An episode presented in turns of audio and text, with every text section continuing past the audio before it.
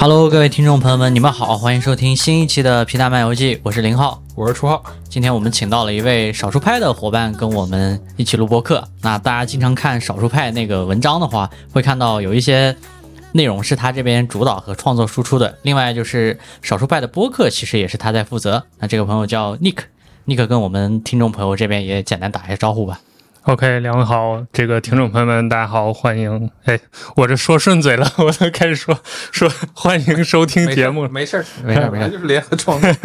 对，我是少数派的 Nick，其实一直有想法跟皮蛋 Plus 一下，这个今天终于联联动上了，这刚好有个很好的机会，就趁着这 WDC 还没有开始，可劲儿薅。对我们 我们这一期其实主要的一个选题就是要预测一下今年 WDC 会有什么样的一些新东西。那大家到时候听到这个播客的话，其实已经能够看到初号的有一期关于苹果眼镜儿的专项的视频已经发布了。对，那当然，这期内容的话，我们可能在苹果眼镜之外，也会聊一聊这个视频内容本身没有涉及到的一些、一些方向或者思考吧，算是。我们听前提醒一下，如果听众朋友们不想听我们关于过去两届 WWDC 的回顾，以及我们个人与 WWDC 的一些经历的话，可以直接跳到三十一分钟左右的位置来听听我们关于今年 WWDC 的一些看法和判断。说起 WWDC 呢，我感觉跟皮蛋这边还其实还是蛮有渊源的啊、因为我们第一次做内容吧，两年前，大概是九月十号教师节发布的第一期内容，我印象特别深刻。是的，那那一期内容实际上我们就是在讲 WWDC 二一发布的一些产品的功能，当然主要是跟 iOS 相关的。那那个时候我们还很稚嫩，我有点想把我们那个第一期视频贴到我们那个 show notes 里面，给观可以众看一下我们那个当时的状态是什么样的，以及当时我们的思考。那其实我跟初浩我们俩去复盘的时候，回看我们之前的那个观点啊，其实是没有错的。就是他那一年整个因为疫情期间，主题是人和人之间的沟通与连接，嗯只是说我们可能当时在视频制作上处于一个比较稚嫩的状态，包括我们出镜的那个感觉不是特别好，就比较青涩啊。说的我倒是很想看一下。我看你们的影片应该是在你们出道一段时间之后了。就我看，出道 你怎么不说下海呢？呃对，反正我看到的时候已已经很成熟了。就是我我，所以，但我当时以为你们也是一个就是刚刚开始发片的团队，所以我当时还觉得就为什么这么厉害，就是出道即巅峰的感觉。但之前你们很多所谓青涩的影片我还没看过。对，那我们现在应该还没也没说到巅峰吧，还有很多可以改进的地方。是的，是的，但那期视频确实还是像你刚才说的，如果我们晚半年发，可能完全不是这这个样子。当时那个那个视频，其实呃下面的评论还就是两极分化比较严重，算是因为那个时候算整个中国大陆疫情控制的非常好的时候，嗯，那我们又跟观众尝试着去沟通，说，哎，你看这个是苹果可能基于疫情这一两年，他思考说大家都待在家里，能不能在产品上有一些功能来嗯让大家更好的去连接起来，就通过这种电子设备。然后当时大家可能说，哎，我靠，中国的控制这么好，我随随便逛商场。一本身可能苹果很多东西国内就用不上，然后第二，因为我们这边没疫情，海外有疫情，所以就更用不上。就因为这两个双重因素叠加，导致就是很多人觉得啊，苹果做这玩意儿我根本就用不上。你一看你这个发第一期视频又上来果吹了啊，这个 哎，我我我刚好就很很好奇，跑个题采访一下你们俩，就是你们的观众对你们最多的批评是什么？是果吹吗？是，是因为我们可以把评论分成几类嘛，嗯，第一种是这个就是纯粹夸赞，嗯这一类评论就就还好；另一类就是他会给视频提建议啊，建议一般就是比较中肯的，因为我们技术型的建议吗？呃很有可能啊、也也可能是一些就是整个内容制作上的一些建议都有，嗯，但是我为数不多的在后台收到的私信的谩骂。都是说我们这个是过吹太吹了，啊，就是 你还收到过慢？那你是让你删了吗？你 看？我删了 啊，我一个没看着。保护了初号了。初号没看着，我反手就一个举报拉黑，我靠，就是骂的非常难听的那种。这可以对对对，基本上就是鼓励。对，无无脑上来就是一顿喷，说我们这个舔苹果啊，觉得苹果什么都好啊，甚至说一些脏话之类的，哦我就感觉挺奇怪的。这种人看到就拉黑了。但是如果这个算是一种批评的话，或者说算是一种激烈的批评的话，那确实是但是我觉得初号可以重述一下我们那个观点，其实我们不是果粉儿，对，就我我说我不是果粉，你信吗？我真不是，嗯嗯，我我我大概从二零一九年才开始用苹果的产品，哦，之前完全都不用，就完全一点点都不沾，就是手机、电脑加上什么之类，就完全没有。你是刻意不沾，还是说你就提不起兴趣，自然不沾？对，就我我就是提不起兴趣，就我我感觉我没有用苹果的理由。当时我所有的我感觉都用的很好，安卓啊、PC 这些东西都没有问题。然后后来是因为工作的关系，因为老板让我研究竞品，所以苹果是必须要研究的东西。然后越研究越感觉啊，原来做的确实好。啊 对他用苹果比我早得多，我他妈用安卓的时候他就已经开始就玩苹果了。我那个时候用，因为我在一家嘛，然后用公司的那些工程机，我也不用花钱买，反嗯正我随便用。然后他动不动今天买个 iPhone Ten，然后明天呃换个 Note 十，是吧？这 听着怎么像骂人呢？啊，但是这个无所谓啊，就我们两个真的对自己的定义是重度苹果用户对、嗯啊，或者说苹果产品的使用者。那我我再尝试跟你讲一下我们上次就苹果开业我们俩那个观点，嗯，就是我们俩认为什么是果粉儿。嗯苹果店要开业了，提前一天过去去哦搭帐篷去这种啊这种可能就是真正是苹果这个品牌的粉丝了，对有粉丝才可以干这么一些可能就是充满激情的、常人难以理解的这样的状态或者事情。但我们就最多嗯就觉得苹果这产品好使，把苹果产品好的地方跟大家讲一讲啊，仅此而已啊。嗯嗯你像我现在就尽可能像手机产品这边，我试着去刻意远离一下苹果，看我能不能适应。最近还适应挺好，嗯，哦，有半年了。那不短了。嗯，是。嗯，你是问界加华为嘛？那不一样。这样 跟这没关系。我我他妈又不是一天八小时待在车里面要搞鸿蒙三点零，骂了两次我了啊。啊，行，那个呃我们聊回来，那我先说两句吧。反正就是因为视频内容这块主要都是我在制作，所以我对 WDC 其实应该应该应该这么说，就是我们看 WDC 真的跟跟看春晚一样，然后我们内容很大的篇幅，那些视频的素材的来源也全部都是 WDC。每年这个时候，因为硬件同质化已经很严重了，你不你不能期待说机苹果每年都拿出来一个新花样的东西，这不现实。那每年 WDC 就是能体现出这个苹果跟其他人在思考一个问题的时候的那个差异到底在嗯哪儿。嗯嗯其实刚才回忆了一部分，我们一开始视频的起点就是二零一年 WDC，嗯然后我们最近因为做很多期视频，也关于像软件的交互这个方案这个部分，其实我基本上回看了差不多，嗯具体哪年我有点忘了，应该是从 iOS 八那年开始，一直到后面几乎所有的 WDC 视频我都翻大概十年前。对我都我都我都嗯嗯看了一下。对我刚才想说一点就是。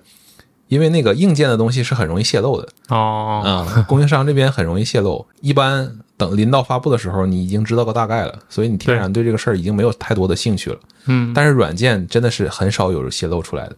对，所以你真的会抱有那种最大的期待，然后看待每年 WEC，你就想知道苹果每年拿出来什么新东西。从 iOS 八可能一直到今天的可能 iOS 十五、iOS 十六，你能看到苹果很多东西是有延续性的，嗯这一点是非常不容易的。尤其是你像我之前在可能国内的安卓品牌这边待过，他们很多时候看待一个问题的那个态度和答案，它可能是有波动的，就不是说我我在五年前我认为答案是这样的，五年之后的今天，它答案依旧是这样的，不是，很多时候会有波动和反复。但是苹果一般来说，你几乎很少会看到这样的情况出现，尤其是在软件这头，硬件那头，我估计它可能或多或少还是有。但软件这边主要的一些关于它怎么思考，像连接，我们刚才讲到的，怎么思考那个一加一大于二，就是不同设备之间的互联互通，这些东西其实它很早就已经确定了它它自己要的是什么。对，一会儿我们可能预言的时候还就是这个这个预判的时候，可能还要提到这个话题。是是的，是的，嗯是的，我对 WWDC 的感受呢，其实是这样，就是因为开发者大会嘛，所以它严格意义上已经框定了一部分受众，也就是说，这个不纯粹是 to 一个普通的用户或者数码爱好者的这种状态的。所以说，对于苹果的 WWDC 来讲的话，仍然符合，嗯、我跟初浩之前讨论的那个苹果三步走的战略，就是第一个，他自己做出来了一个东西。第二个，我把这个能力开放给大家，教大家，哎，用这些能力可以做到同样的事情。嗯，然后用半年的时间，让大家在哦，不是半年，大概三个月左右的时间，从一个开发版的系统到一个正式版的系统，大家都能把这些特性去跟进上。从我们算曾经业内的这种观察者的视角来看，很明显就是大家对 WWDC 上去发的东西，就不管是软件的还是硬件的，硬件的因为有可能会决定它产品线的方向，因为之前有这样的案例，就是说从软件的功能上，从产品线的变化上来讲，可能代表了苹果接下来一段时间它思考的方向和趋势。我我其实就是我想接着初号刚才那个话说，就关于做 WWDC 内容这件事儿。嗯，就我想起来，我刚到少数派之后没多久被分到的一个工作，对我来说很新鲜的，就是 WWDC 当晚我们要出意图流的那个汇总。哦所以我大概也是从我入职之后吧，就开始做这个事儿，到今年还要继继续的 做这个事儿。但事实上，我从看 WWDC 还是蛮早的了。说我是国内最早看 WWDC 的人都可以，因为最早 WWDC 是不直播的嘛，要上 iTunes 上下载一个几个 G 的 Video Podcast 才能看，就是特别古早。嗯嗯，那个时候也保留这种方式。啊对我我我的那些所有的高清的 WDC 的 片源，全是在博客那啊 那里找。对这个，就当时大学的时候很神奇，就是那个时候关注苹果产品之后，我就去研究去看，然后我就发现他们有一个这个叫 WWDC Keynote 的一个东西，是我就去开始看，然后当时是啥也没有，就是没有中文字幕，然后没有翻译，甚至国内，因为我那个时候国内还没有，在我发现苹果之后一段时间，才有了中国联通版的 iPhone 3 GS，就是第一个入华的 iPhone，在那之前甚至对，就零八零九的时候，嗯，嗯，在那个时候还没有真正所谓这个这个正版的 iPhone 或者苹果产品在中国大陆，反正就那个时候稀里糊涂就看看到这个东西，我就发现其实最早激发我的是我当时爱好科技嘛，我发现这个东西我不用那个中文字幕我能听懂，因为我是学。外语系的嘛，所以就给了我一个 这个学业方面的正向反馈，所以我就把这个当一个这种英文素材在看，然后看着看着就这个觉得挺上瘾的，尤其那几年是苹果快速成长的那几年，所以那时候乔布斯还在，所以 Keynote 也很好看。你看，可能后面就是四 S，嗯、对对对，然后加上 iPad，嗯、对，对，再再往后 iOS 七嗯、那个时候，历史历史时刻都在那段时间，对，还还挺有意思的。嗯所以我我是这么个过程。我又突然回忆起，就是我刚开始用 iPhone 的那个时候，我我其实不是老果粉儿啊，你这个老是说我，我是从五 S 开始用的。那时候我们还在上大学那个阶段嘛，是差不多。那也蛮早，对，我们是二零一三年入学，一七年毕业的嘛。嗯。但是我那时候对 WWDC 是完全不关注的。嗯。我好像甚至不知道苹果有这种东西，就偶尔从新闻上的一些只言片语能看到，但是名儿就很劝退啊，就开发者大会 跟啊对对对对对对，可能那个时候就单纯的作为一个呃普通的数码爱好者，最最基本的一个数码爱好者，可能就是偶尔在新闻上瞥个一两眼，但是每年。苹果发布会那时候反而会去尝试着去，哎，把自己按在那个凳子上看一看，到底要整出来什么新活儿。实际上很多新活儿他已经在三个月之前整过了，但那时候不知道嘛。那既然聊到这儿了，因为刚初号其实也讲了，WWDC 本身有很强的延续性，那这个延续性实际上是苹果在回答自己关于任何类别的产品方向的问题。我们其实可以尝试回顾一下过去两年啊，就离我们最接近的 WWDC。我不知道二一那个时候初号这边有没有什么印象特别深的功能或者这样的场景，二一年，就是我们刚开始做内容嘛，对吧？二一年那一年，其实就我们可能我我关注的所有的点，可能我都在视频里面讲出来了。嗯就是关于连接这个部分。那后面其实你能看到苹果每一年也也不仅仅是在软件体验上了，其实这个公司处处透露着这个它重视人与人之间的连接。你像我视频里面也表达那个观点，这可能我们后面会聊到，就是我觉得苹果它不会做一个把人封闭在里面的封闭在一个虚拟世界的头盔，是的，是的，啊，它一定会做那种双向透视，让你能看到外面，然后外面也能看到你，就这个表情的传递其实很重要，这是能体现出人与人之间的连接。然后第二个就是我在视频里面其实没讲，就是因为苹果那个食堂你还记着吗？它 Apple Park 里面的大食堂，哦。那个那个门巨大无比，嗯说整个这个园区只有一个食堂，嗯，然后可以容纳差不多所有就是让大家来聊的那个，对，它就是要让所有的人都能够在有一个时间能聚在一起，然后能迸发出那些灵感和创意，这是又是他体现的。然后另外一个就是在疫情那个时间点，他是很早一批在美国公司站出来说，我不想让员工都居家办公，我希望他们都能回来上班，即使一周可能就回来几天，但是他认为这件事儿很重要，就不能所有的事儿都放在线上。嗯嗯这这些处处包括比如说零售店开业这这种事情都能体现出他重视这件事儿，所以，呃，人与人之间连接，我觉得这个是可能是苹果这个公司的一个母题，就是它每一个阶段或者说每一年的所有的这些事情都能体现出他对这个问题的一个答案。嗯对，也就是他还是坚持人文的那个部分是的，是的那个人文那个下面的一部分嘛。是的，嗯。哎，我在这儿想刚好采访一下，就是二一年的 WWDC，因为你们是二一年开始做内容嘛，嗯，这个事情本身是诱发你们想表达去做内容的一个什么东西吗？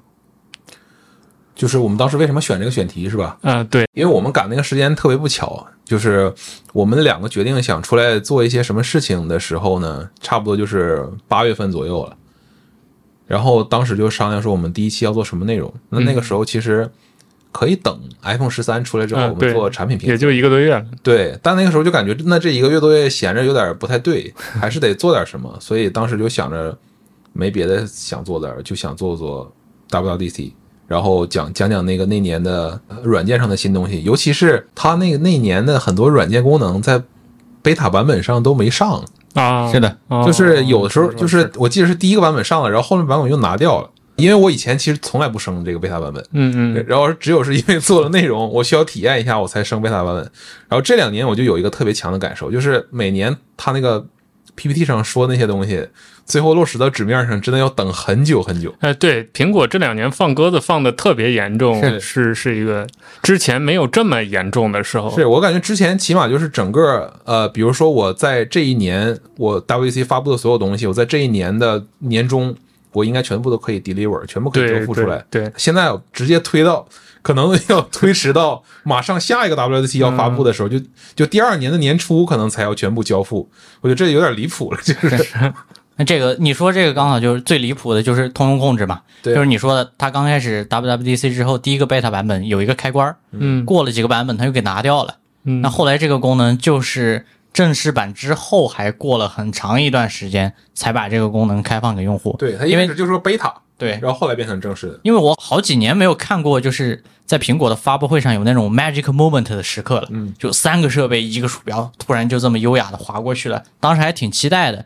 就是哪怕发个微博呢，跟大家看看这个这个功能好不好玩。但是就是期待了这么久，大概一年左右的时间，它可能才正式上线。对，所以这就是你的对于二一年可能印象最深的那个时刻。对，真的 magic moment，看得我激情澎湃。我记结果给你得那时候，搁了对对，搁了一年。我我记得那时候我是跟初浩，我们两个那时候还没有正式出来创业嘛，我们俩开了个 Zoom 的会议，半夜在各自租的房子里应该是对，然后我们俩啊、边聊天儿边看这玩意儿，反正就非常兴奋啊。我们那时候公司买了 Zoom，所以我开 Zoom 就没有实现。哦，这个意思。然后我就觉得，我一下想起这个事儿特别爽。我们两个在那儿就用无限时长，我们两个就在那儿吹逼，就看 WDC 之哇，就就就一直都是这个感觉。嗯另一个就是那一年二一年没有硬件，没有硬件，可能也跟前段时间我跟初浩聊的那个原因有关系。嗯，就是疫情对于整个供应链的影响，也许影响了苹果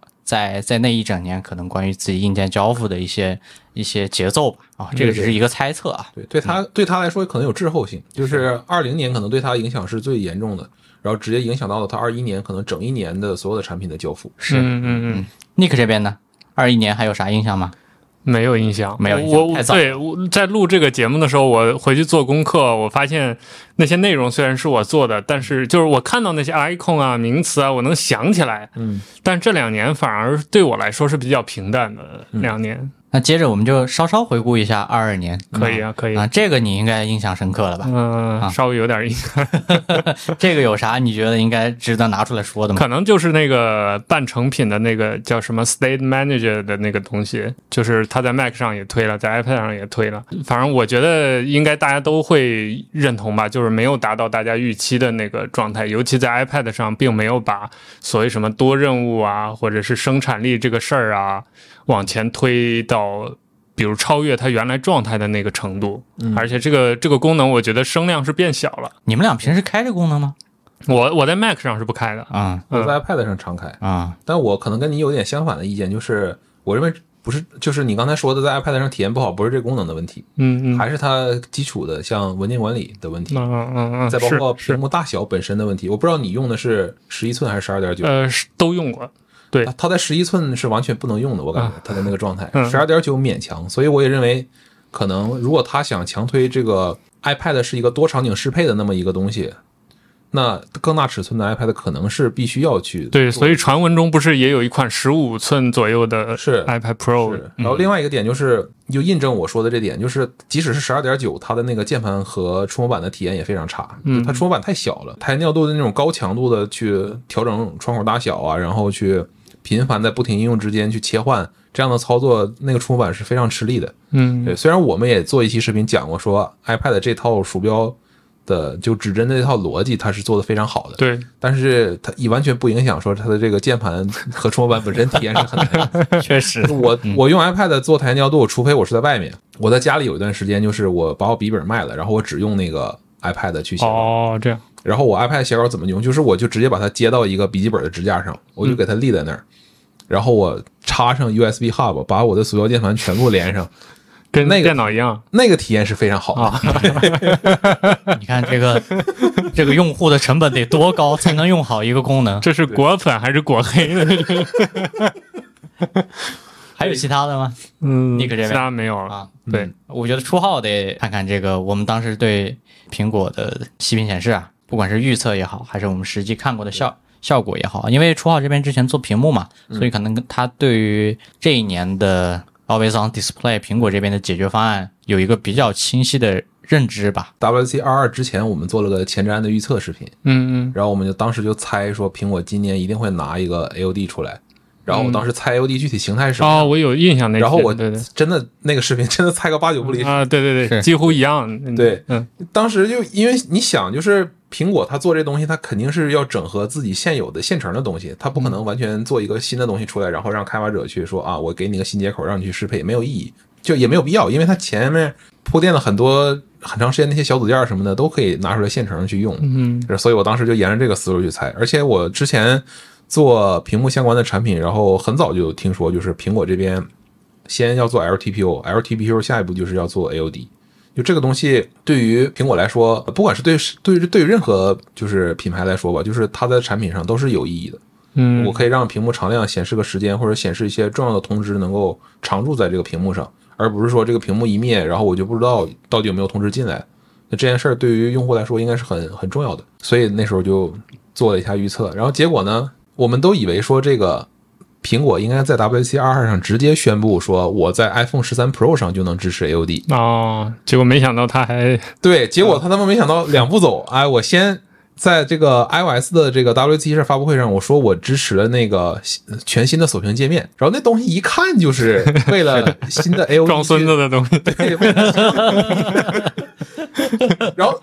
就果不其然，到了下半年十四系列发布的时候，变成了那个十四 Pro 的一个卖点，然后结果十三 Pro 就不做了。其实它放在十三 Pro 上没有任何问题。对，不过这也是苹果一贯的，就是新东西总得给新机器，就是没有道理，比如老老机器阉割的，它也阉割一下子。对，嗯。但这个就是有点其实不符合常理的，因为这 个往后往前看几年，它其实有一些功能是能下放到啊，对，老老机型的，但这个就我感觉就是为因为有点抠门了。十四系列就实在是找不啊，新东西太太少了。是的，是的。嗯，是二二年它其实发布了那个 M 二和 M 二的 MacBook Air，、哦，对，这个时候其实就相当于它重新开始梳理 Mac 这条产品线了。对就低阶的。那我我们可能等会儿会聊到，今年大概率会有一个十五寸的 MacBook Air，正传闻是在传的上很多。出现，因为这个就其实符合我们之前看的那个逻辑嘛，就是苹果的所有产品线，除了有价格的这样一个梯度以外的话，呃，另外两条产品线其实是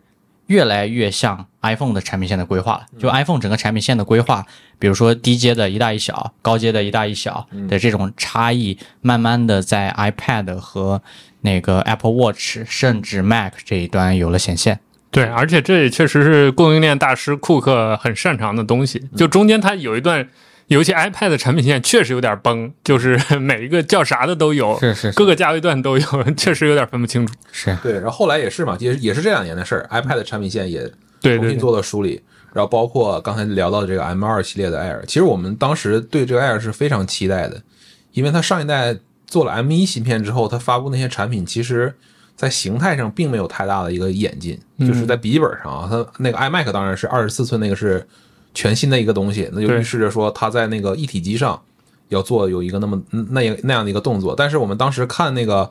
M 一版本的 Air 和 Pro 的时候，它的那个主板，你看它里面那个元器件分布的非常松散，就完全那个集成度就跟手机完全不一样。嗯嗯，你就知道它这个主板空间是完完全全没有利用起来的，它整个里面的模具其实有很大的空间是浪费掉。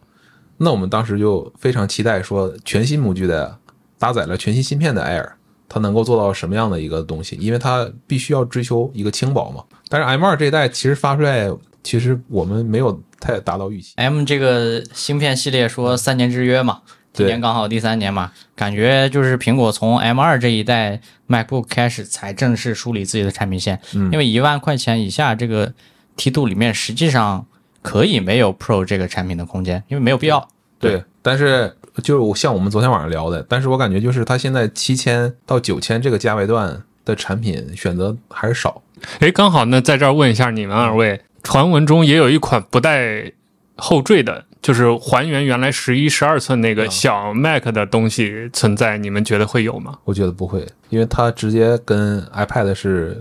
有竞争关系的。哦是，嗯，对，同意。就我们当然很希望有这么一个东西，因为我感觉我日常出去出差，只要我不剪视频，我不想背这个大玩意儿。对，越小越好。对，越小越好，因为如果你想它是 M1，然后也不需要散热，只要它能运行 macOS 就够了。就 要那个东西，对吧？然后，但苹果肯定不会给你的，他会告诉你说，我的 iPad OS 在一点点变好，嗯，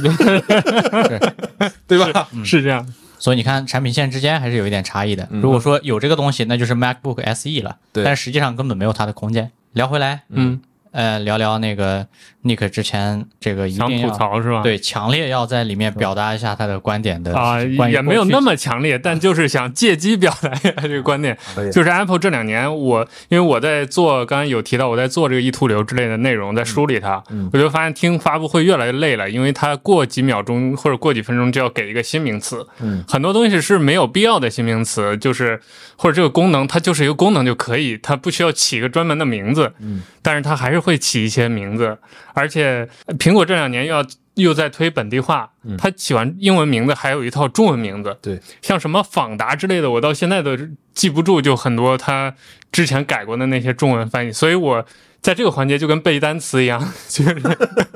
是啊。就是英文的先要学一遍，然后再学中文的。比如说那个去年那个 Stage Manager 嗯台前调度，就这个名儿就它还有一个叫 Center Stage 的功能，是不是？就是那个摄像头啊，对对对，就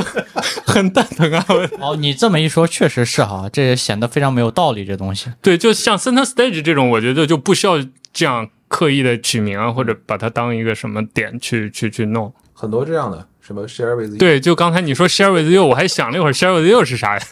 关键是 Share with You 它还真的有一个对应的中文名儿，嗯对功能名儿嗯，叫什么与您共享啊，与？你呃是是是与你共享还是与您共享？好像是客气一点吧，与您共享啊，因为不知道对面是谁嘛。有道理。对对，这个确确实是有这个问题。嗯，对，那反过来，其实它可能也是这两年软件，我不知道他们自己内部说想要做到跟那个硬件的发布会做到同量级的，然后他们必须说在那个 newsroom 里面写写对对对对，我也是觉得有 marketing 的考虑。对，要嗯要有那么一个名字能够拿出来给这些人去做传播。可是苹果给自己玩 SEO 呢，是吧？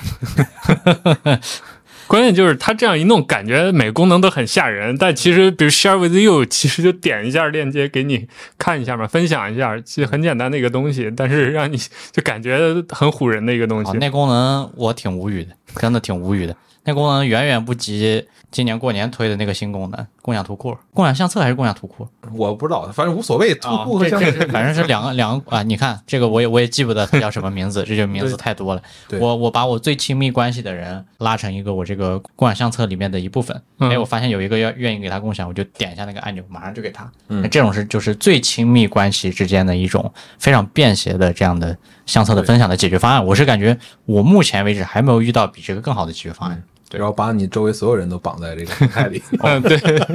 对。哎，就是呃，你们俩有开那个 Apple One 吗？没没没有。但我开了那个共享 iCloud。嗯，因为有些服务可能不太适用我们两个，有些可能用不上。你 Apple One 里面 News 是不是也在里面？对，但是就完全。Fitness Plus 是不是也在里面？对啊，这些啊，我我其实是为了 Fitness Plus 开的。哦，你看这个，我们就是完全两类用户嘛。我跟初浩整天就是宅在屋子里面的这种。啊，嗯，搞完活就睡觉。对我，我等着我什么时候买一个那个 Apple Watch Ultra，然后然后就再开始健身，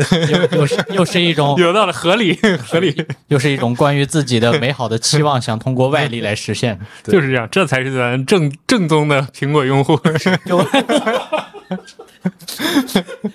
就是为什么买苹果，就是为了这一下子。对对对，就为了这一下子。对，买到之后那一刻，三五天之内，我 我自己先把那个圆环 close 一下，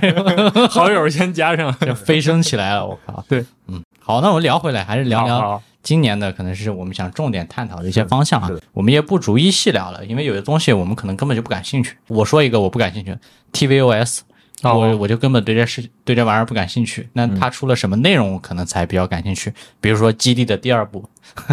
好，这样你说的这个有可能哦，今天有可能放个预告片儿，然后年底发布。是啊，是啊，嗯嗯。而且不是传闻说，可能苹果会更重视一点 TV 这个市场，对 TV Plus 以往都不怎么提的嘛，今年可能会多提一嘴。主要是你想想，如果他做一个像我视频里预测那样，他想在内容这端着重去发力，那其实他可完全可以在 TV 上，那他反而成了主角了。对对，是的，今年没有春季发布会，所以他原原来很多他在春季发布会上可以放那些 TV Plus 的那些。那些小东西，缺点，什么都没有了。嗯，所以有道理，有道理，有道理。哇，你这么一说，我就感觉这个这次 WWDC 有点大，时长越来越恐怖了。你要不带两片纸尿布过去吧？这个我就感觉有点难搞啊。乳罗了，你这又。哎，那天我是真的买了一些纸尿裤送朋友的。嗯，那天的那个发布会，就鸟巢那场还是。一一群锤友组织在一个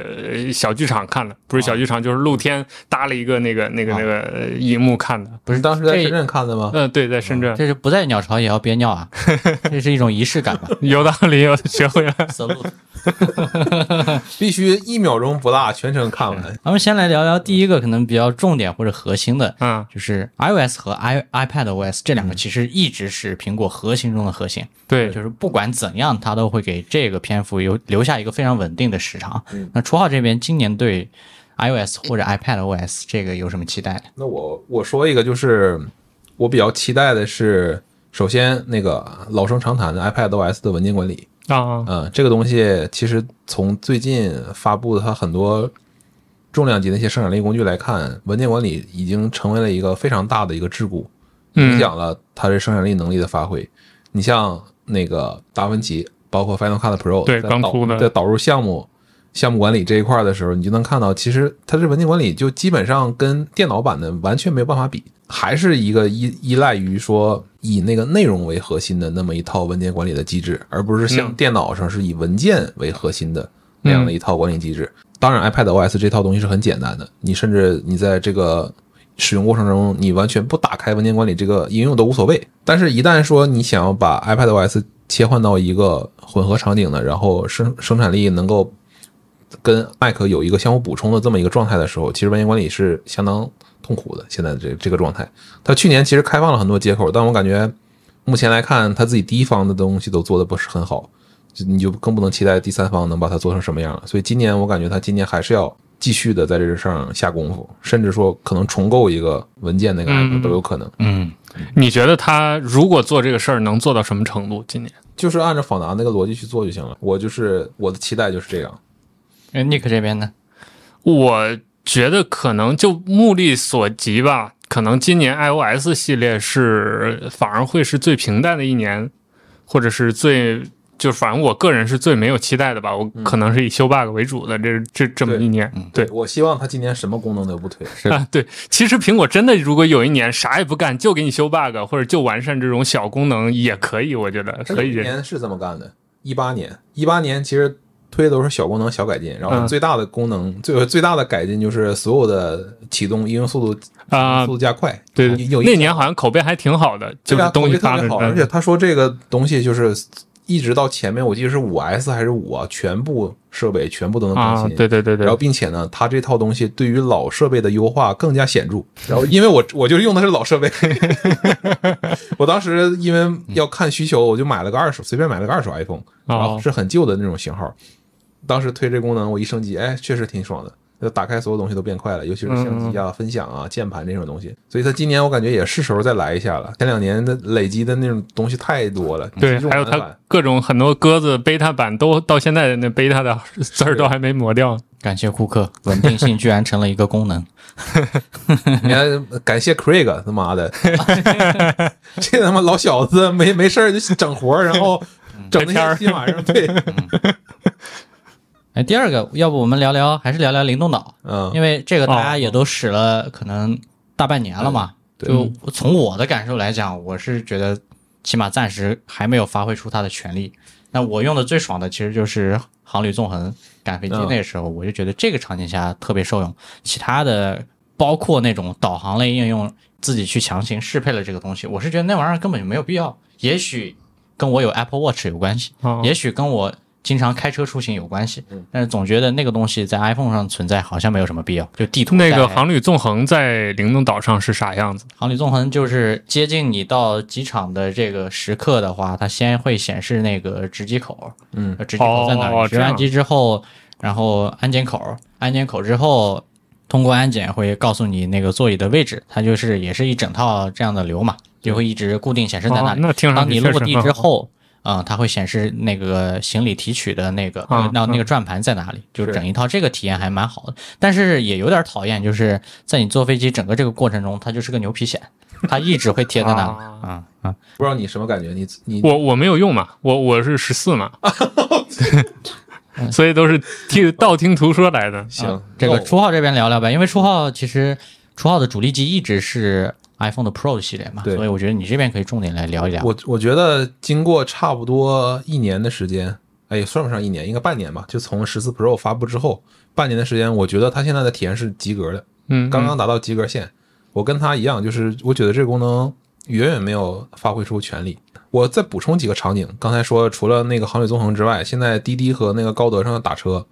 其实你打到之后，它在那上面会显示车牌号。哦啊哦，这个是之前好像演示过的。对，嗯但是有个问题就是，它显示完车牌号之后，把那个上面那个条基本就占满了。然嗯，后它只剩下显示一个东西，我忘了是信号还是电量，好像只只能显示一个电量了，哦所有的什么信号啦，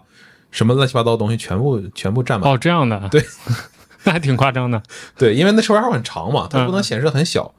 然后另外就是外卖啊，嗯外卖美团和饿了么也都适配了，就是你能看到实时的那个状态，有几分钟之类的，这我感觉就已经足够了。对我来说，我觉得他没有发挥出全力的原因，还是因为他在开发者给他他在给开发者释放的能力的那部分就有限制，就是他那个开发者文档里面仔细写的，就是你在就是设计那个灵动岛那个部分的元素的时候，它有一个非常严格的一个规范，它显示信息的区域就那么几块儿，它要避开那个摄像头那个区域，所以他把那个整个灵动岛那个卡片它分割成了不同的一个区域，有大概四五个区域，然后每个区域它显示的那个信息可能是固定的，你不能随意的修改，因为它又跟那个实时活动，知道这个英文是啥吗？实时活动 Live activity，我知道，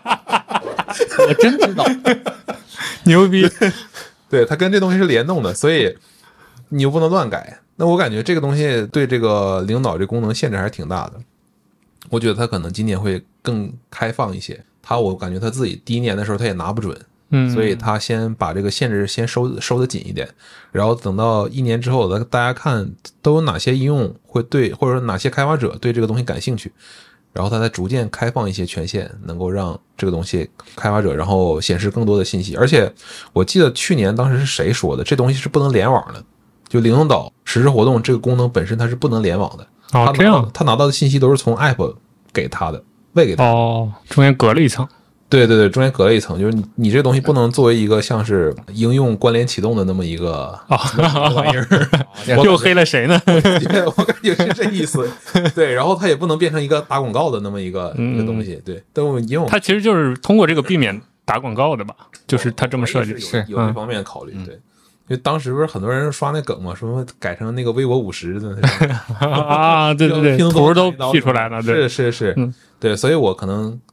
认为灵动岛可能他会在这块儿有一些小幅的改进吧。另外，我可能会更关注一下，看灵动岛能不能适配到 iPad 或者说是哦 Mac 上面。就是嗯灵动岛现在 iPhone 的这个东西，这个地方它显示的区域还是太小了。它显示太小了之后呢，你没有办法把更多的信息同时显示在那儿，嗯嗯，所以它放在 iPad 上可能也是一个比较合理的一个可。因为 iPad 现在现在顶栏儿什么都不显示，有道理。嗯太空了。嗯，对吧？尤其是加了台尿斗之后，更嗯留出了更多的那个就留白，就全都是显示壁纸那那些地方，然后包括上面的顶栏，它什么都没有。对，而且包括之前就是这个功能刚出的时候，就有人把这种效果图已经 P 出来了，就说很很合衬，很合衬嘛。一旦出现了这样的情况，那也就是说，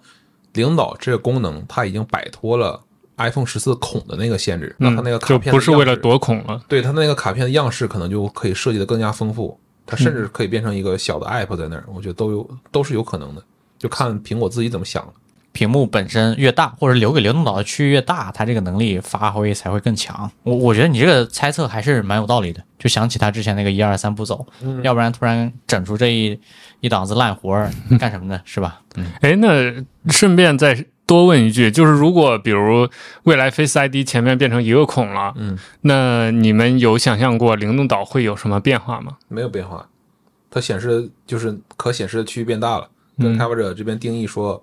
我那块儿又可以了啊，对，甚至说后面领导他就不是黑色的了，因为现在所有那个活动都是黑色的，哦，对，因为他要跟那个孔的颜色保持一致。嗯那后面那个孔越来越小之后，这个东西就是完全是可以彩色的。好，我来采访那个健身达人啊，WatchOS 这边。啊因为我我我跟说话这实在没啥聊的，这就关于这个，你有什么期待吗？你是 Apple Watch 的重度用户吗？不是，我其实只用过一代，而且我现在也不用了。就 Fitness Plus，、Plus 的对用户，我我大部分时间就是有表的时候也不是带表用的，对，你不用表，那 Fitness Plus 干啥呀？就我纯粹就是为了上他的课你就是跟着他一起练。啊。对，我觉得他课好，而且他的课都是那种机械型的美式成功学健身课程。是是是，因为因为我有段时间那个那个订阅过 Apple One，好像有一个就是新人，好像当时刚开始推那个服务的时候便宜一点儿，嗯。我好像试了试了几个月，一两个月，我点开看了一下，非常的生猛。啊，对对对，都是那种你做的不错啊，鼓励加油那种，嗯，那个苹果是正能量的那种课程。我记得课贼他妈多，然后嗯我我是谁开的？然后我仔细看了一下，说他冥想就有好几十节课。啊，对对，我我有一个同事还推荐我，他有专门问我说你那个有没有学过冥想？如果你想试一下的话，Apple 的这个冥想课还可以的。哎，我到录播课之前有个思考啊，嗯就有没有可能今年给 Watch Ultra 这边有更多的面对极限场景那样的功能？我不知道你们记不你是记得？说专属功能吗？对 Apple Watch Ultra，它有几个本来就有几个自己专属的功能，比如说深浅的那个表盘儿，嗯就是它当做自己宣传的 KV 的一部分的这个对这个物料。我我可能有点期待说，苹果给这种极限户外场景的用户有没有可能在 Watch Ultra 这个产品上提供更多的这样的场景的适配？因为前几代相当于苹果都在给给各种各样的健身的，就是普通老百姓能够用到的这样的健身的场景去做补齐，比如什么跳舞啊等等诸如此类，瑜伽啊，包括甚至包括太极嗯。这种也是一些非常本土化的功能做了适配。那因为 Watch Ultra 因为这个产品才发布一年嘛，嗯，所以它这边似乎跟普通版的 Watch 能拉开差异的这些功能点不是特别多啊，哦所以我对这个稍微有一点期待，虽然我不是那一类用户哈。哎，那不知道你们有没有关注，或者比如身边人 Apple Watch Ultra 到底这个实际的佩戴量、购买量怎么样我身边的果粉反正都买了。啊？这么猛啊？是是他们是出于这个真的极限运动买，还是就是信仰买的就是满足他们对于狂野生活的幻想。啊？那跟估计就是苹果要的就是这个效果。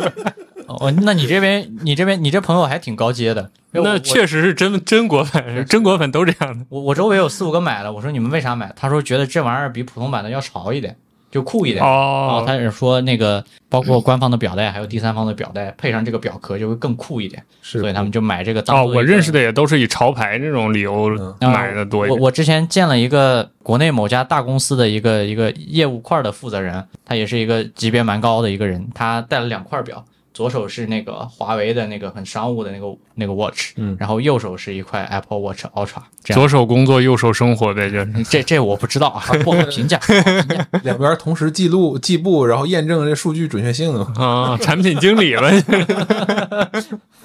开个玩笑啊。嗯，第三个我觉得还是 Mac OS 吧，就是这几个围绕着可能核心硬件的，嗯我们都可能来聊一聊。嗯嗯，Mac OS 这边也从初号开始吧，我们就这样轮一下，是。其实这东西本质上还是围绕着我我们后面要讨论的 AR 来的。嗯。我认为 macOS 今年很重要的一块就是游戏的生态，是的，它一定会重点的去推，而且一定要拿出一些硬货出来，才能让人家重新正视苹果这边是可以做游戏的，能要给这个行业或者给这个行业里面的开发者、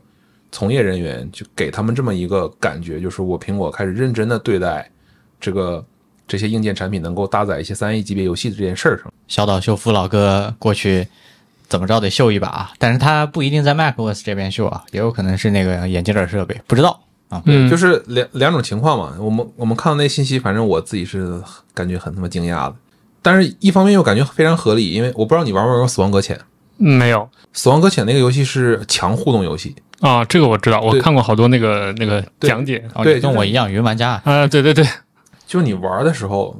普通游戏我往前走，我就一推摇杆就行了嘛。嗯因为它要它背了很多货物，它会有平衡的问题。嗯所以如果你想保持平衡的话，它你要不仅推摇杆，然后还要摁两个肩键，意思就是你把这个手勒着勒紧这哦个背带，这样，然后你并且那个手柄会有一个震动的一个反馈，哦，这太适合 VR 了。对，然后让你这样能够保持平衡的、稳定的往前走。所以这个东西就是非常强互动的一个游戏，并且这个游戏还有很强的连接连接性，就是你在你的世界里面修的那些路、铺的那些桥是有一定的随机概率能落到其他的世界上去的，嗯然后就成了一段那个遗迹或者说残骸，然后你可以用在另外一个世界的玩家，你可以用你的材料把它补起来。那这样的话，就是省了你很多的一些步骤，就是因为就是这个路有一段是别人已经修好了，对。你再把其他地方接起来就行了。嗯，这这这种互动，然后并且呢，如果你看到了其他人修的这些路或者桥，然后你还可以点个赞，然后你下一次你这你在你这边登录呃死亡搁浅的时候，你上线你就能看到你在这段时间收获了多少个玩家的赞，然后这个赞对在这个游戏里面是有成就有要求的，所以这是一个又有互动又有连接的游戏。如果它的二代能够上苹果的 AR 平台，我觉得是 非常非常牛逼的。啊，这个去年好像就苹果找找卡普空站了个台嘛，就是对《生化危机》嘛，搞完之后好像就没什么动静了，对，就是三 A 级别的这样的游戏在 Mac 上面。大家发现真的就他一个，你说这时候我想起来了，他那天站台游戏不止他，还有无人升空。虽然无人升空跟他不是一个量级的游戏了，但是最离谱的是啥呢？无人升空当时说 later this year 嘛，就是说今年年底可能要上，跟生化危机八一样。结果生化危机八上了，无人生活还没上，到现在还没上。嗯啊，怪不得，怪不得大家觉得好像是只有生化危机对八是吧对对对，就他妈离谱，你知道吗？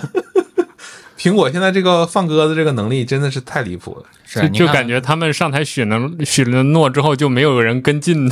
是是，对，你看我们作为这个用户也是有私心的嘛，我们我跟初号，然后包括神乐，我们目前用的 Mac 的产品都是强的离谱的，但这上面没游戏玩，我就觉得是一种浪费啊。嗯一直说苹果生态上面的那个三游戏，一个生八，当然当年还没有生八了，就《神界原罪二》，嗯就只有这么一个游戏。然后它这这游戏在国服没有，只有美服有。啊，这样的吗？对，后来我也是听听朋友说，我才知道这游戏上了那个 macOS。我恍惚间想起几年前租的那个小出租屋，只有十几个平，跟别人一起合租的一个卧室，然然后里面也摆不下大的游戏机，就只有一台。我当时冲动买那个 iMac 二十七，嗯，我玩游戏还要给它装个 Windows 对啊，就这种，你看，对，一个非常苦逼的 Mac 用户的场景就这样出现了，就，啊，库克不要不识好歹啊，再警告你一次。现在把这条路给你堵堵死了。对，但是我话说回来，这个这个现在不管是我们用的这个 M1 Max 啊，还是他们今年这个呃去年那些 M 二系列的这些产品，它玩游戏的性能上是一点问题都没有的。是，呃，我自己找人帮我下了一个那个《生化危机八》，因为他买了，然后我登录他的账号，我试了一下，你怎么这样？我舍不得。你不是果粉儿，我在这个生发上，在这个 Mac 体验是非常好的，嗯它可以开那个呃游戏超分，然后整个画质在苹果的电脑的屏幕分辨率不是一直很高吗？嗯其实玩游戏是很累的，对于 GPU 来说，但是在这样的分辨率下，它也能够跑满这个六十帧，哦，那很厉害对，并且是支持 HDR 的，是真的 HDR，因为这个屏幕本身亮啊度，很高。是 HDR，对，这个游戏里原生 HDR 渲染，你就看到那些亮的那些灯啊、昏暗的环境啊，它是非常真实的。那这个体验我觉得是没有问题的，所以底子是很好的。现在就是开发者只要给他适配，给他做，他就能做出来。，对，就等着看谁过来适配了。然后包括之前跟 iPhone 那边的朋友交流，就说 Metal 就是苹果给 macOS 提供的那套 GPU 的那些接口，嗯它是非常底层的，然后可以做到效率非常高。也就是说，只要你有能力，你完完全全可以在苹果的生态这边把游戏优化的非常好。嗯，就看大家愿不愿意这样做。那本质上还是说，到底 Mac 这边的用户数，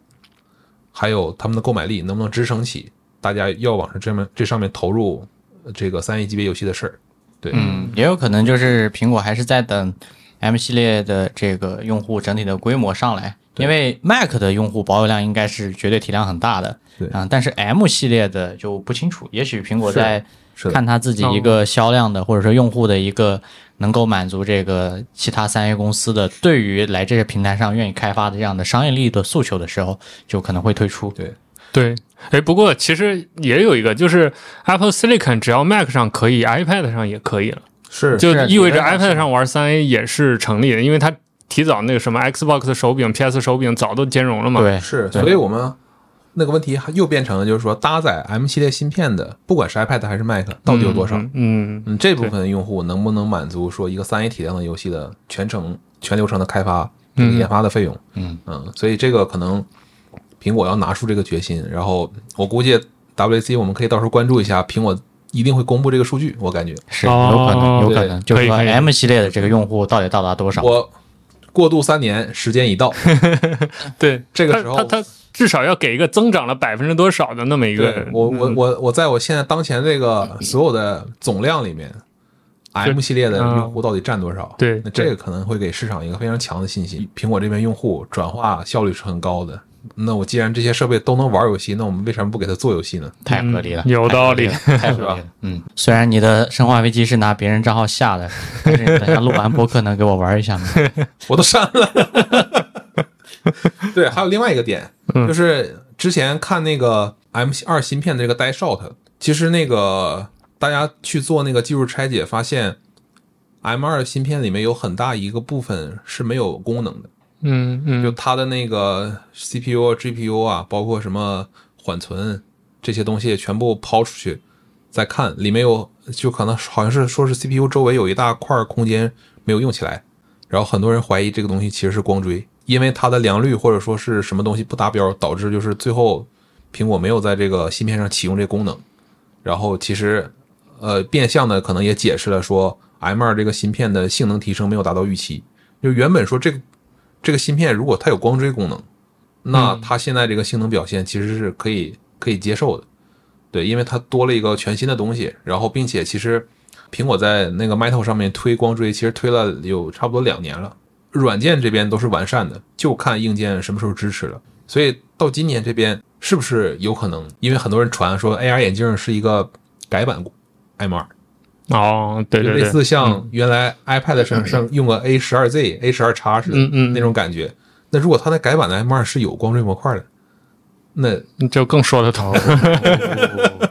嗯闭，环了，家人哎，们。就是苹果现在有类似 DLSS 的东西吗？有就我刚才说那超分嘛，啊，它有，它是它那个叫 Metal 什么玩意儿，就是应该跟 AMD 有技术合作或者技术绑定的哦类似的那么一个功能，所以它有了那个，它才能在这么高分辨率下能够跑到六十帧。哦对，这样的。对，原生它是跑不到的。嗯，所以大家对 macOS 的核心的期待其实就是游戏。其实我也是，就是他今年啥新功能不做，他说我们没更新，我都可以。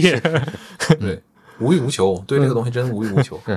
因为这个，你看，真正拿这玩意儿来来办公和干活的时候，你不能出错，嗯，不犯错就是你这个对用户最大的利好。嗯除此之外，你还能玩游戏啊！我靠，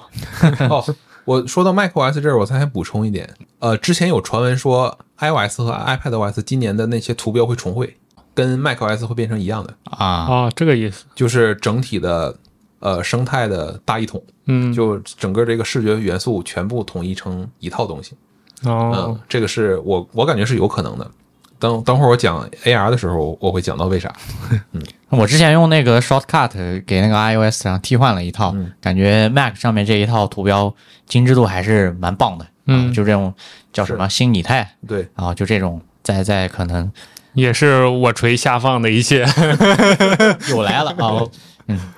那再一个可能我们想稍微多提一嘴，就是 CarPlay 嗯，啊，嗯，因为去年给大家放了一张憧憬太大的图了，说苹果到底要和谁合作去去搞这么一个东西？因为你原来 CarPlay 可能大家或多或少都用过嘛，嗯，你无非就是一个一个车机版的简易版的 iOS 吧，啊，给一些可能车机本身很烂，但是支持 CarPlay 的这样的系统能够给到一个更好的体验。但是去年它那一张长图里面，就是把车的本身很多数据拿过来了。你最起码的就是整个仪表盘那部分的数据似乎都是拿得到的，嗯，那除此之外呢，就包括提供了可能一个比现在这个 CarPlay 更完善的一些功能，比如说它依赖于大屏，啊、可以做一些，好像是有一些视频之类的 button 在那个图上面有展示，我忘了。有，而且它那个演示界面当时都是一个大的长的连屏，嗯，对对对，所以它肯定会做功能分块儿是是是。啊，然后他把一些娱乐的东西放在右边儿，嗯。然后可能跟驾驶员相关更多的东西放在左边儿。嗯，啊，他会他会做这样的分级，那所以那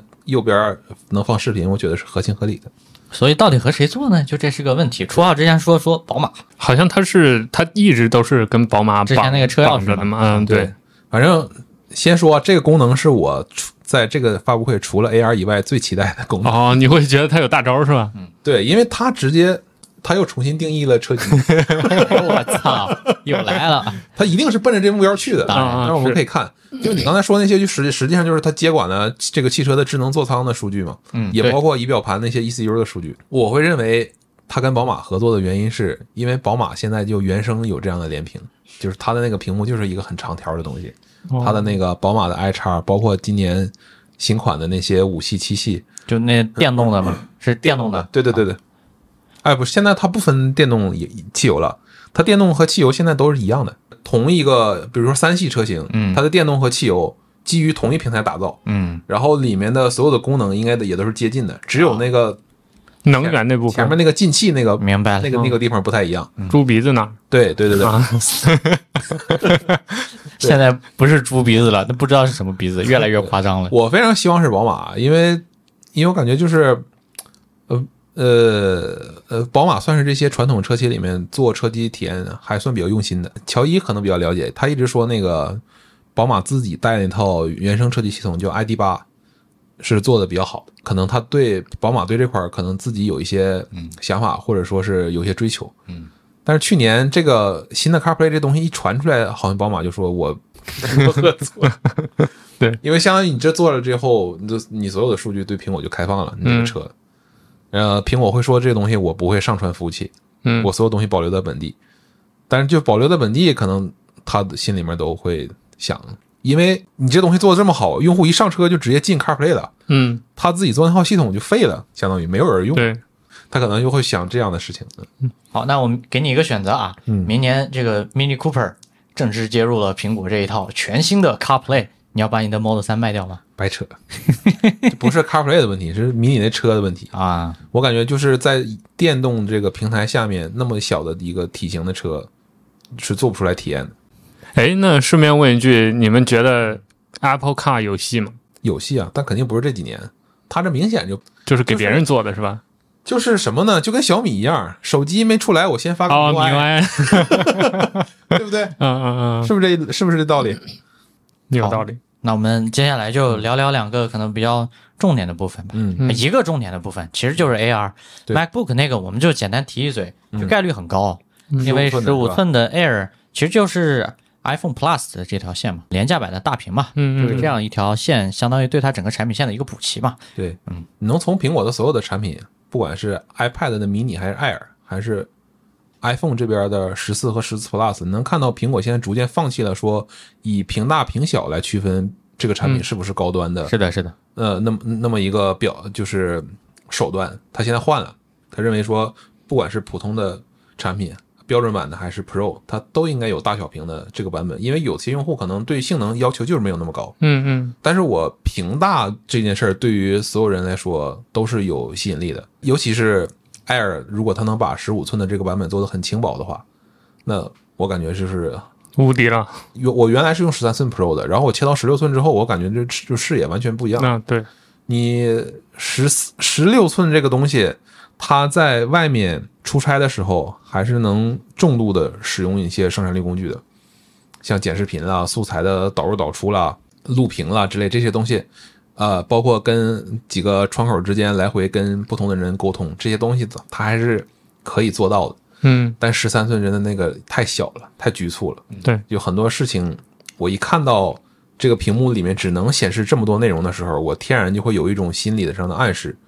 我就感觉我好像做不了那么重的活儿。我昨天刚把我的十三寸换成我们面哦，前录播客的这台。哦，对你去那个哪儿，那个万象城就是搞这个去了。不是，我昨天是去那个益田那边拿的，因为我我在那个线上下单，他给我取货推荐就是益田嘛，嗯因为直接有现货，然后哦线上下单，线下就去拿了。我对这个十三寸切到十六寸只有三个感受：嗯，太大了，太快了，太好了。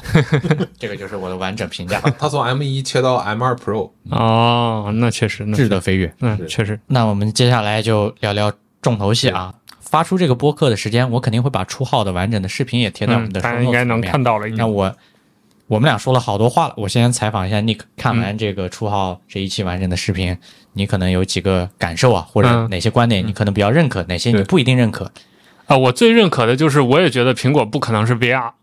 就我认为是一定是 AR 的，就是一定是能看到外面世界的。不过我的角度是从，就是我认识一些做 VR 的朋友，或者包括我对这个 VR 相对熟悉一点，我觉得苹果当下它也不可能逆天的做成一个大家想象中的，或者呃，就是达到苹果标准的 VR 产品出来。另外一方面，就是我也觉得之前苹果那些各种什么 AR 的布局啊，都是为了能看到做的准备。对，所以这点我是特别认同的。我觉得也是 AR，不会是 VR。然后别的就我其实没有想那么多，交互上的事情我也是刚才看了初号的片儿，才有很多我才想通的。那这个初号就展开讲讲，看看给我们观众来点播客里面的私货。第一个是我在视频里讲那个专利那个部分，其实这个里面还必须得感谢一下情书老师。嗯那我之前是看他那期视频才有这个启发的，就他视频里面讲到了苹果的 AR 现在已经注册了哪些比较核心的专利，然后它里面重点讲到了这一篇，这一篇就是我感觉那个专利像一个索引树一样，这个这个是这个专利是下面很多子专利的那么一个索引嗯啊，它里面就重点讲到了苹果会认为说，在一个虚拟世界里面怎么去让用户进行交互。我自己认为一定是这个交互成了，这产品就成了。嗯嗯，交互不行，这产品怎么讲它都不对。所以我看完他那个视频之后，我就在想，就这个手势到底是什么意思？这个错。对我看你群里头已经有人把这个单帧截 截图起来。就这个手势到底是什么意思？我也是真的想了很很长时间。然后后来我我我拿手机玩的时候，一下意识到了，哦，这好像就是我们平时划手机的姿势，也一样是动拇指，嗯，是的，嗯嗯，然后也非常像我用 Apple TV 遥控器的姿势，啊，对对，对吧？甚至更像一点。是的，是的，嗯是的。然后呢，那这时候我就又往下引申想了一层，Apple TV 的那个界面，它是一个标准的网格界面，它用这个姿势去导航是没有任何问题的，嗯就是四项的那种导航。但是在这个 AR 眼镜上面，它绝对不会把它限制成一个标准网格，它一定是一个无限广阔的一个类似于像电脑这样的随意摆放的那么一个界面。那这个时候，这样的交互的这个姿势就略显有点笨拙，就是你不可能说期待说你的食指，你的你的食指是桌面，然后你的拇指是鼠标，然后你的太 抽象然。后你这个就好像在这么小的一个触摸板上要划一个鼠标一样去操作 AR 那个世界，不现实的。嗯然后我觉得这时候那个眼动追踪就一定可以利用起来啊！你眼睛先确定一个大致的方向，然后再用手指去最后确认你要点什么位置，或者甚至说它应该跟 iPad OS 那套指针的吸附效果应该是能够、啊对对能够吻合在一起做一个结合的。大概到了一个什么位置，我就立马的那个光标的焦点就直接聚焦在了那个地方，对，然后我用手指最终确认。那交互这块儿，我我唯一没想明白的就是在视频里面讲到的那个打字的地方，有没有可能就真全语音了？你觉得？我觉得不可能，因为我最近多了一个思路，就是嗯。你在想苹果有没有可能这样做的时候，你你先想想无障碍的事儿，对，就是有没有人他不能说话，但是他还是要、想要想要去嗯。这个操作 AR，想要去使用这个东西，那这个时候你要给他一个什么样的体验？啊、你要解决他的问题？我觉得语全语音这事儿不太现实，他还是能够让用户用用最习惯的方式去去完成输入。那只不过说，到底是一个虚拟的键盘，还是说直接在手机上打字儿，就直接 TV 遥控器一样，这就打上去了？我这个我就不知道了。老罗那个纯是一个梗，就是因为这期我这期主要就是围绕着初代 iPhone 嗯，还有 TNT 这两个视频呃这两个产品吧，来去来去来去造这些梗。你这个无限宽广的空间就是无限屏嘛，都都是技术下放的。对对对对，母公司确实这个眼光高远。对，然后说到母公司技术下放，我就想起刚才另外一个点，我刚才是不是说到那个苹果可能会在 AI 眼镜上上一个光追版的 M2？嗯嗯，然后这个产品是不是也会用 macOS 上这套新拟态的图标？那有没有可能这些新拟态的图标在 AR 这个世界里面真的是可以随着现实世界的光哦，影它是三 D 的。嗯，是的，哦，而且它的光影效果是变化的，哦，就是锤子以前那个光影时光图标，哦光影图标有没有印象？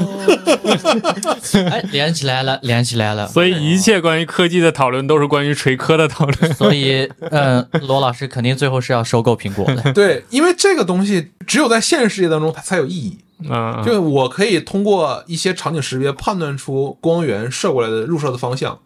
然后我去调整那个图标里面的一个阴影的一个位置。嗯嗯嗯。我觉得这个是，我觉得想象力空间是很大的。更进一步，有没有可能这个头盔搭载一个 AR 呃什么 AR 版的 macOS 之类的东西？我觉得它不会是 macOS，因为因为 iPad OS，对，因为我们都知道 macOS 不是未来，iPad OS 一定是未来。哦，所以如果说一定要说这两个东西谁会更像的话，嗯嗯我觉得可能会更像 macOS。当然，我觉得它一定会是重新重新设计的那么一套东西，它不会说让你能够明显的看出来它是一个 iPad OS 的移植版，不会是那样。有道理。嗯，而且其实我对于苹果做这种虚拟现实的产品还有一个关注点，就是我想看它怎么解决游戏里面移动这个事情，因为这个基本上就是 VR 到现在一个死穴嘛，就是你性能再强大，这一关也过不了。包括晕三 D，很多人真的就是戴上那个就晕，看见那个画面就晕。是的，不知道这东西 感觉它不是苹果能解决的问题了，或者说会不会说有人晕三 D 是因为就是那个画面它本身就不够清楚或者不够流畅？嗯，有一部分是。啊，是对啊啊，那可能苹果它的眼镜能把性能做够的话，这些问题它能够解决。嗯，是但你说你在游戏里面移动，然后你本身不移动，然后你啊，就跟晕车一样对对这种这种问题，我估计苹果 也没招儿很。难很难解决，因为确实，尽管像那个 Alex 那种那些游戏，包括生生八，他们都做得很好，但是一到移动这个时候就特别穿帮，嗯，就你只能瞬移。对，现在现在解决办法就是瞬移。对，你在游戏里一瞬移，你就感觉这游戏就这就是游戏了，是啊不是是，这不是你真的在走。不过看它如果是 AR 的话，可能稍微好一点，因为你真的有现实世界移动这个这个事情。对，嗯，对，那就那就是完全另一个品类了。嗯就我不知道你们小没小时候玩过诺基亚手机里面自带的一个游戏，叫什么《病毒大战》。玩这游戏就有点有有点像宝可梦似的，他把那摄像头打开，然后哦你，你拿着手机满天你就找那个病毒，然后开枪。啊，他在那个 N N 系列，就是塞班那个系统里面就把这游戏做出来的。我我有用过一个诺基亚呃 Lumia 系列带的那个现实导航，就是啊也是开着摄像头，你它那个地图是在现实上增强的，我有用过那个。嗯，那所以你看这些问题，其实古早的答案它都是正确的，嗯，只是时机不对而已。对，这些这些场景，就拿到今天来，即使苹果做，我感觉一样都是很核心的、很重要的场景。嗯，只是看大家能做的怎么样，就是综合体验，你水桶不能有短板。诶，说到游戏这个事儿，刚才我们说一半儿，其实就是这个，就是，哎，这个节目里不知道能不能说，就是有游戏媒体今年也会去啊这 WWDC 能说，因为他都他自己发微博说，啊，小宁子，哎，是不是叫小宁子？是确认一下是是是，啊，小宁子会去。结结合，他私下跟我讲说，他也他们也拿到了邀请，但我不知道是不是会有人去啊，没关系，先聊吧。啊。嗯，替他们报了，对，然后但是所以说，你说集合要去的话，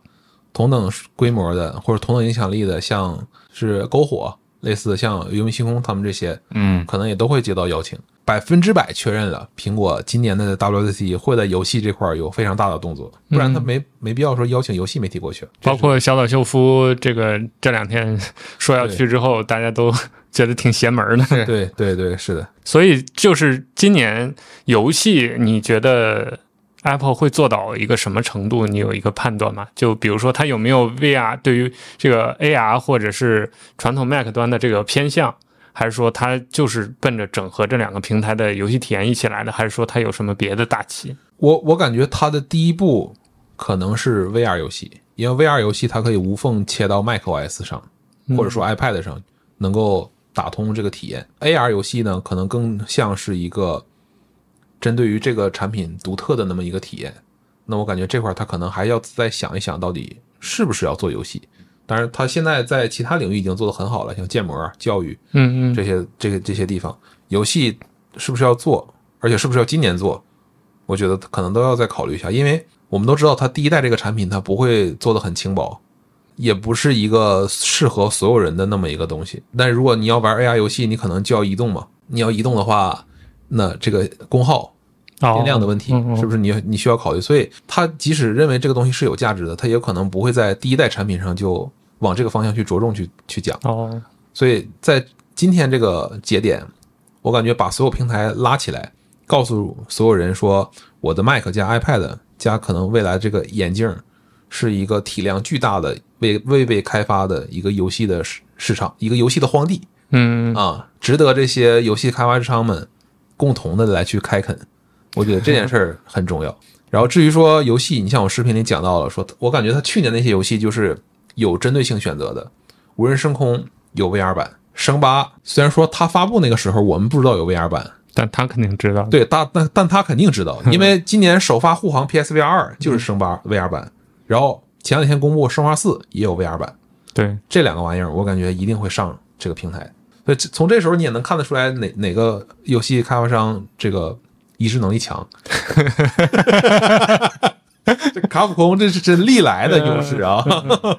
记不记得生化四那个梗？他做了多少个平台的生化四？嗯，对对对，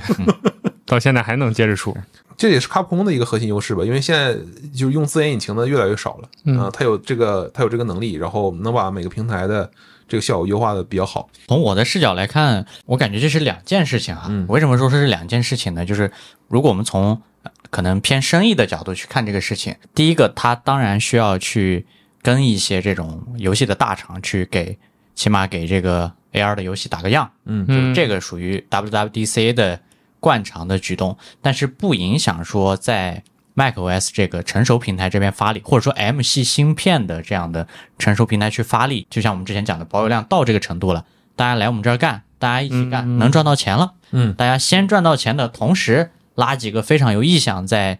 这种新的媒介或者平台上愿意去尝试的这样的厂商，就是这其实是共赢的事情。是的这两件事情，它本身其实并不矛盾。有道理。我这边有一个小道消息，就是说索尼愿意帮苹果做在这个平台上做游戏，借此来去跟这个微软去做一些平衡或者说是竞争。嗯因为微软它在多平台这边发力，然后有自己的 PC，有 Xbox，还有它的那个云云游戏。那微呃索尼这边啥都没有，嗯，所以他可能想要抱一家大腿，就是苹果。那另外呢，就是有一个非常有意思的点，你记不记着，在去年的时候，索尼几十亿美元收购了邦吉这个游戏开发哦开发者？工作室，对，嗯，邦吉这个开发商，你知道他开发过啥游戏吗？不知道。他开发过《光环》，哦，就是三四三之前初代的《光环》是邦吉开发的。哦，光环这个游戏最早不是在 Windows 平台上做的，嗯。而是在 Mac 平台上做的。就是这个游戏一一开始他是给乔布斯做演示，乔布斯哦，这段故事我想起来，对对，他做的非常牛逼，然后乔布斯点名要了，嗯，然后后来让比尔盖茨，嗯，然后花重金给挖走了，把这整个团队收购了。嗯。苹果是个非常记仇的公司，啊啊，原来在这儿呢，有没有可能就是邦吉这个团队来去给来。苹果做游戏？啊，我感觉这个反正是我腹黑啊阴谋论，就是因为啥？因为这公司你记不记着，就是新的这个 M 一系列的 MacBook Pro 发布的时候，大家都说这个电脑长得像 PowerBook 嘛。嗯。然后当年不就是因为英特尔这边搞垄断，然后苹果迫不得已只能用英特尔芯片之后，所以不叫 PowerBook 了，叫 MacBook。然后所以它的第一代自研芯片上市的时候，它的电脑又改回了原来 PowerBook 那个形态。是不是跟它真的小心眼儿是有关系的？阴谋论潜藏在现实中，关于这篇视频，我自己感觉我讲的不是那么清楚。这个视频，呃，你说我我的我的视频想回答这个眼镜的定位的问题，它的定位我最后结论是娱乐加生产力，就是游戏、影音和就是生产力这三个地方。但好像这听起来就有点太稀松平常了。哎，或者我想到另外一个角度，很直接的，就是你觉得它会是一个多钱的设备，或者是多钱以内是一个你能接受的设备？好像我我觉得它的初代一定是百分之九十九的人都接受不了的一个设备。两三千美金喽。对，呃，我们都知道这个东西本身硬件很高，嗯嗯包括 Pico，包括 Quest，他们都是在赔钱卖，啊，就是为了打造这个生态。他们那个设备性能还不如苹果，苹果这个一定不会卖的便宜的。它这东西它定义的这么好，它肯定在发布会上说我们这是重新定义了虚拟现实的一个设备，哦然后它还能运行类似像 Mac Mac 呃 macOS 或者 iPad 这么一个系统，嗯，对吧？它卖的比 iPad Pro 还便宜，啊，这么一说好像是，说不过去啊。对对对对。啊，对吧？嗯，它是一个无限大屏幕的 iPad，对，所所以它那个它那个定价策略，也许就是比如说一台 Mac，你嗯说那个 M 二带光追的版本，我往上加啊，我把我我我其他的可能这个眼镜上一些其他的，嗯。比如说各种成本加上去，肯定不会比我面前这台设备便宜。我是觉得，对，我我们就我们。就加嘛，你就比如说我们想完成那那么一套东西，一个 Apple TV 加一台五十五寸电视吧，咱不说大的，再加一个游戏主机，再加一台电脑，嗯，这五个设备加起来，他在发布会上他就会直接把这他这样比嘛嘛摆出来啊，就这么比，我比这五个产品加起来还便宜就行了啊，，是嗯，有道理嗯，这很果，这非常果。你记不记得他插 DR 的时候这么比的？嗯嗯嗯，他不跟电视比，对。他也不跟那些高端显示器比，他他妈直接跟监监视器比。索尼那个呃叉三百嗯。那个监视器四十万人民币，然后他说我的 XDR 这显示器卖五万，他这个锚定是做好了，是非常有技巧的，然后也能够让所有人能够进入对，他的有理有据，令人生活里信服。进入他的现实扭曲立场里。这个叫定价扭曲立场。啊对，总之吧，反正这这这东西我们一开始肯定是买不起，就希望苹果能送我们。无穷必现了，属于是，就为为啥录，就是为为了这顿醋才包的这个饺子，对啊，借我们也行，借我们先看一下，看一下苹果到底做到什么程度。因为说不说实在话，就是我们前面聊到的，不管是内容还是交互，还是生产力，你看发布会上一个平面的那种演示，你是没有任何感受，感受的，对，嗯确实。必须要带上那个东西，真的体验到，就你脑袋一转，你就感觉这个世界里面所有你看到的东西都是都是生成出来的信息嗯的时候，你那时候就疯了。对，那感受一下就就变了。而且这次我估计我们可能体验不到是真真机。呃，在我脑袋里面的印象就是，这个东西它发布的时候一定是先发布系统，然后先给开发者提供一个套件儿。这个套件儿的形态都有可能不是眼镜儿，就是它是一个非常奇奇奇怪的的一个东西。这它个系统跑起来啊，它对它只要把能能把系统跑起来，能把这东西扣到你脑脑袋前面儿，你能就可以看就行了。对，它完全没必要是一个眼镜的形态，但是它到今年九月份的时候再发布。嗯，这个时候推给所有消费者的时候，相对已经成熟稳定了，然后也有内容支撑，这个是比较合适的。不过有一点我们今天没讨论，也是最近传闻的，你们觉得果子哥今年会整 AI 的活吗？我觉得不会，你就说类似于 GPT 的这种东西是吧？啊通用型对人工智能，或者比如说那个 Windows 前两天不把 Copilot 弄到找到那啊个 Win 十一里去了，对，我对苹果的这观察一直是这样的，它不是不重视 AI，嗯但是它很重视的是 AI 的实际应用、实际场景。就它这几年每次发布会都会讲到 AI 的一些实际应用，但不会是那种大模型式的用户一问一答，然后我可以给你一个相对准确或者说体面的答案的那种东西，他不会做。他可能更还是关注在说我真的用 AI 去能够实际解决什么样的问题。我这是我对他一直以来的观察，所以我认为未必他们能够拿出一个大模型的东西。而且就算是以苹果的这个它的开发的进度，嗯他即使认为这个事儿 他值得做，嗯今年也拿不出来，嗯嗯嗯，有可能是明年，有可能是后年。就他要做这个东西的话，他肯定会打包的打磨的比较完整了，嗯因为他这个时候拿出了一个半成品，对他来说只只是股价跌百分之十 这一个结果，对对对，对吧？就大家都知道，我操，苹果也就这么回事儿。嗯对吧？他在 AR AI 这块儿确实不行，那只能拿出这么一个结论出来，那对他没有意义。他一定是要做就拿出了一个打磨的程度还比较好的，差不多能够跟同代的这个 Chat GPT 能保持持平吧。然后他这时候拿出来整合进 Siri，我觉得是有才是不错的，就是他他不追求这个地方能做的多强，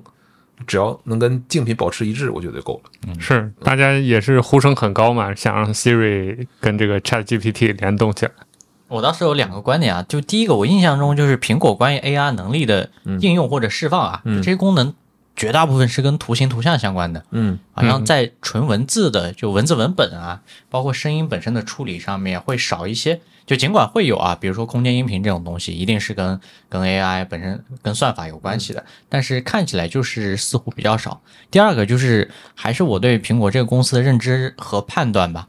就他没有想清楚 AI 的边界到底是哪里的话，我觉得他很难去下手做这个动作，因为这个是这个公司可能一以贯之的一个、呃安全价值观的问题了，这个就不是说技术的问题了。所以我觉得更重要的其实是后者，在他们自己内部那帮最顶级的人想明白这个边界到底在哪里之后，他可能才会去做这个事情。对你说这个，我又想起来，就是苹果比较擅长就是用 AI 解决一个问题，然后它 AI 只是在这个解决过程当中的一步，嗯，它不是一个从头到尾的从输入到输出的那么一个东西。然后哦大模型更像是一个，就是不管是大模型还是说这个像那个 ChatGPT 或者说 Mid Journey，都是一个从输入到输出的。我给你一个指令，然后你直接给我吐出来一个我东西自己都不知道的是什么的一个东西。差不多这期应该也挺长的了，那就反正千言万语嘛，就是等着这次初号先去现场，到时候给我们提供一些第一手的信息，这个是比较重要的。嗯，后面我们可能还会，像在国内的话，我会和找一下议员这边，我们多多做一下到时候直播的联动，我觉得好会好一点。对，然后这些观众，你们对 WC 这次本身还有什么问题可以留言